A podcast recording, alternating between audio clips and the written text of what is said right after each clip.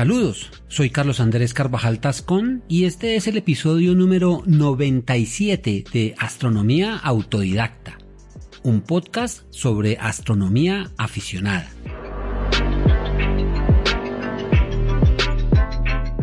Bienvenidos.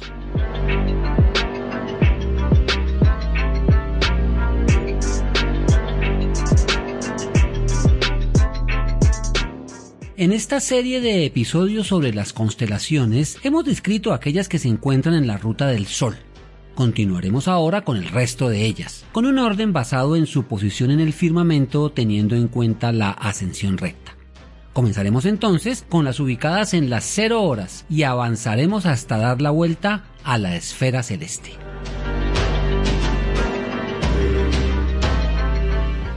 En este episodio hablaremos de Pegaso, el caballo alado.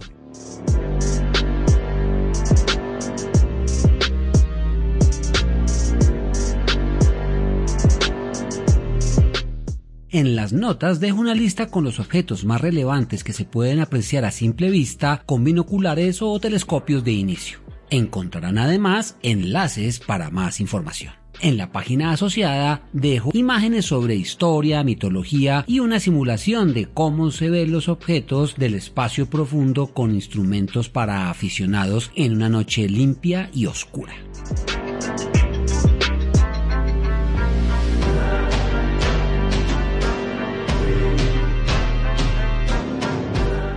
Pegaso es una constelación del hemisferio norte visible en el firmamento entre los meses de marzo y mayo con una ubicación cercana al ecuador celeste. Está limitada al norte por la Certa y Andrómeda, al sur por Piscis y Acuario, al oeste por Eculeus y el Delfín y al este por Andrómeda y Piscis. Es uno de los dos caballos del cielo junto con Eculeus o el caballito. Los otros semejantes son los dos centauros, Sagitario y Centauro, y un unicornio. Su figura en el cielo solo representa la mitad delantera del animal y, como sucede con otras constelaciones, por ejemplo con la Osa Mayor, en la que se reconoce fácilmente su asterismo llamado el cucharón o el carro de la Osa, en Pegaso lo más llamativo es su cuerpo que forma un asterismo llamado el gran cuadrado de Pegaso constituido por las estrellas Markab, Eshit, Algenib y Alferaz, aunque esta última en realidad pertenece a Andrómeda, en donde es su estrella alfa. Su genitivo es Pegasi y se identifica con las letras P, E, G.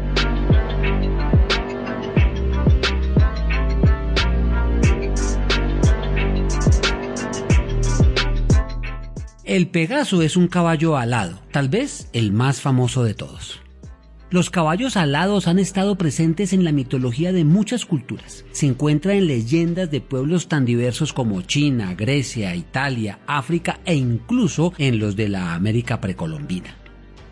Es posible que este ser mitológico provenga de la idea que tenían los antiguos de la libertad de los caballos en estado silvestre, únicamente comparada con la de las aves, y también por la sensación de libertad y poder que le daba a quienes los cabalgaban. Las primeras representaciones de caballos alados se remontan al siglo XIX antes de la era común en la región de Anatolia, con historias que se transmitieron a Siria y de allí a Grecia y todo el Mediterráneo, donde se desarrollaron muchas historias mitológicas en las cuales los caballos alados tiraban de los carruajes de Poseidón, Pélope y las Nereidas. Asimismo, surgió el relato de Pegaso.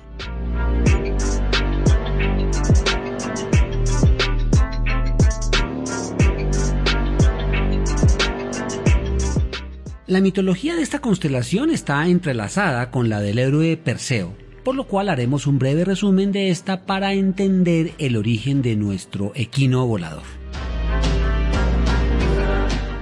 Todo comienza en el reino de Argos, regido por el rey Acricio, que tenía una hermosa hija llamada Danae.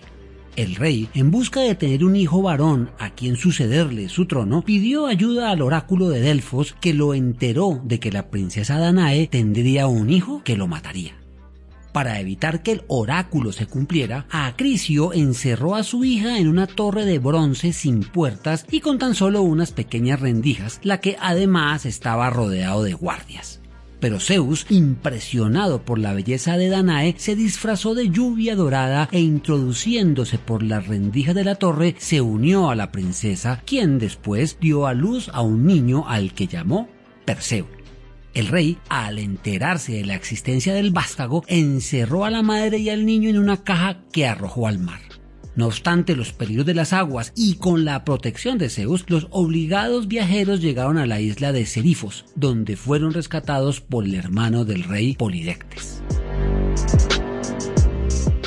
Perseo creció en la isla y aprendió muchas habilidades, pero el tiránico rey Polidectes se enamoró de Danae y decidió deshacerse de Perseo para llevarla a su palacio. Para lograrlo, le encargó a la ahora fuerte y joven muchacho que, como presente, le llevara la cabeza de la gorgona Medusa. Enviados por Zeus, Atenea y Hermes ayudaron a Perseo en su tarea. Le indicaron el camino a seguir además de entregarle una hoz de adamantina, el arma más afilada de todos los tiempos para cortar la cabeza de la medusa y un escudo pulido como espejo para que no la mirara directamente, ya que de lo contrario se convertiría en piedra. Perseo se dirigió al norte para encontrar a las hermanas grises de las gorgonas, a las que obligó a mostrarle el camino hacia las ninfas que lo ayudarían a encontrar a la medusa. En el jardín de las ninfas, también llamadas las Hespérides, recibió su ayuda, además de unas sandalias aladas, una mochila mágica y el casco de Hades, que le daba invisibilidad al que lo usara. Finalmente Perseo llegó al templo de Atenea, donde encontró dormidas a las gorgonas, Medusa y sus dos inmortales hermanas acercándose sigilosamente y mirando a través del escudo de Atenea, usó la hoz de adamantina para cortar la cabeza de la medusa que metió inmediatamente en la bolsa de las ninfas. Las dos hermanas de la medusa se despertaron con el ruido, pero no vieron a Perseo que tenía el casco de la invisibilidad y que, con las sandalias aladas, huía rápidamente del lugar. En su camino sobre el mar se derramó la sangre de la medusa y de la espuma surgieron Pegaso y su hermano Crisao.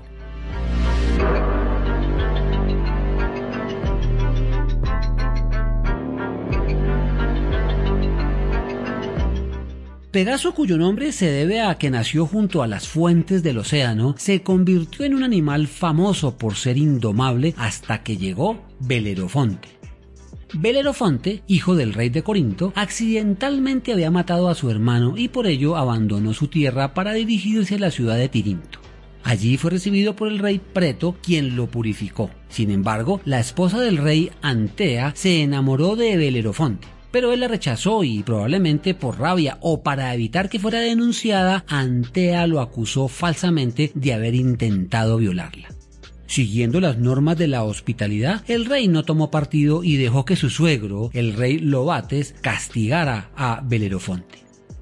El rey Lobates, para quitarle la vida, le pidió que matara a la quimera, un monstruo que tenía cabeza de cabra, cuerpo de león y cola de serpiente, y que estaba causando estragos en el reino.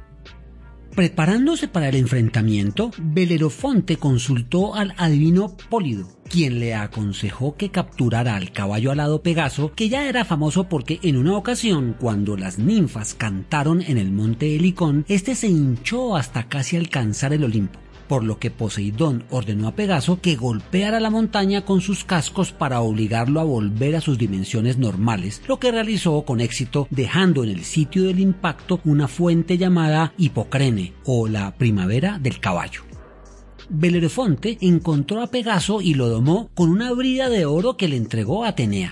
Luego, cabalgando en sus lomos, emprendió la lucha contra la quimera, a la que venció con flechas y clavando una lanza en sus fauces. Después de esto, jinete y caballo alado nunca se separaron y vivieron otras aventuras como las batallas contra los Sólimos, un pueblo guerrero que asolaba la región, y contra las Amazonas, mujeres guerreras enemigas de los griegos. También se dice que Belerofonte engañó a Antea pidiéndole que se escaparan a Corinto. Pero una vez sobre Pegaso y para vengarse de su difamación, la empujó al mar donde cayó sobre las rocas. Las hazañas de Belerofonte lo llenaron de soberbia, llevándolo a querer ascender al Olimpo en su caballo. Sin embargo, Zeus envió un tábano que picó a Pegaso, encabritándolo y haciendo que Belerofonte perdiera el equilibrio y cayera al vacío. Pegaso continuó su viaje hacia el cielo en donde fue inmortalizado por Zeus.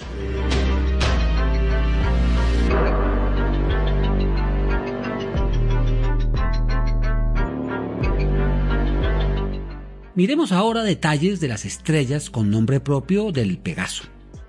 Marcap o Alfa Pegasi es la estrella que marca la esquina suroeste del cuadrado. A pesar de ser alfa, es solo la tercera más brillante de la constelación y su nombre proviene del árabe que significa la silla del caballo, aunque también puede representar el hombro del caballo. Es una estrella blanco-azulada de clasificación espectral B93 y magnitud 2.49. Se encuentra a 140 años luz del sistema solar. Shit está clasificada como Beta Pegasi e indica la esquina noreste del cuadrado y su nombre es la pierna del caballo. Es una estrella gigante roja variable con magnitud entre 2.3 y 2.7. Su clasificación espectral es M22, 95 veces más grande que el Sol y se encuentra a 200 años luz. Algenib o Gamma Pegasi es la estrella sureste del cuadrado. Tiene una magnitud de 2.83 y su nombre significa el costado. Vale decir que este nombre también lo porta la estrella Alpha Persei y por tanto es importante no confundirlas. Es una subgigante azul de tipo espectral B24 situada a 333 años luz del sistema solar. Saliendo del cuadrado tenemos a Enif, Clasificada como Epsilon Pegasi es, sin embargo, la estrella más brillante de la constelación con magnitud 2.38. Indica la nariz del caballo y de allí su nombre. Está clasificada como K21b, es decir, una supergigante roja en los últimos momentos de su vida con un radio mayor a 150 solares. Se encuentra a 650 años luz. Omam es Zeta Pegasi y su nombre se refiere al hombre de mente alta. Es una estrella blanco-azulada de la secuencia principal de tipo B85 con magnitud 3.41 distante 209 años luz del sistema solar. Matar es Eta Pegasi. Su nombre significa estrella afortunada de la lluvia. Es una doble que se puede ver con telescopios aficionados. La magnitud de la estrella principal es 2.93, siendo una gigante amarilla del tipo G23 y está a 250 años luz de la Tierra. Baham Teta Pegasi está localizada a 92 años luz de distancia del Sol. Su tipo espectral es A15 de estrella blanca de la secuencia principal. Sadalbari es Mu Pegasi, cuyo nombre significa la suerte de la persona excelente. Tiene magnitud 3.5 y es una gigante amarilla tipo G83, ubicada a 108 años luz.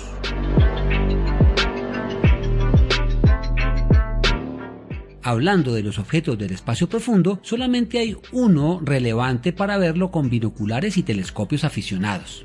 Este es Messier 15 un cúmulo globular localizado a 33.000 años luz del Sol. Con binoculares se verá como una estrella borrosa, pero con telescopios pequeños se podrán individualizar algunas de sus estrellas que se encuentran alrededor de un núcleo compacto formado por alrededor de 100.000 de ellas.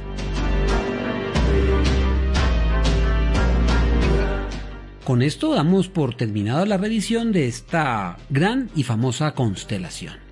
Agradezco la revisión de esta historia a mi padre Luis Carvajal, que ha sido mi compañero incondicional de afición y observación.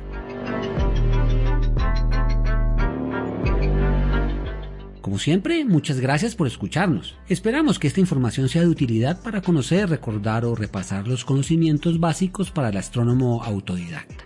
Queremos recordarles que al compartir el episodio o calificarlo en la plataforma donde lo escuchen nos permitirá llegar a más aficionados y a aquellos que aún no lo son.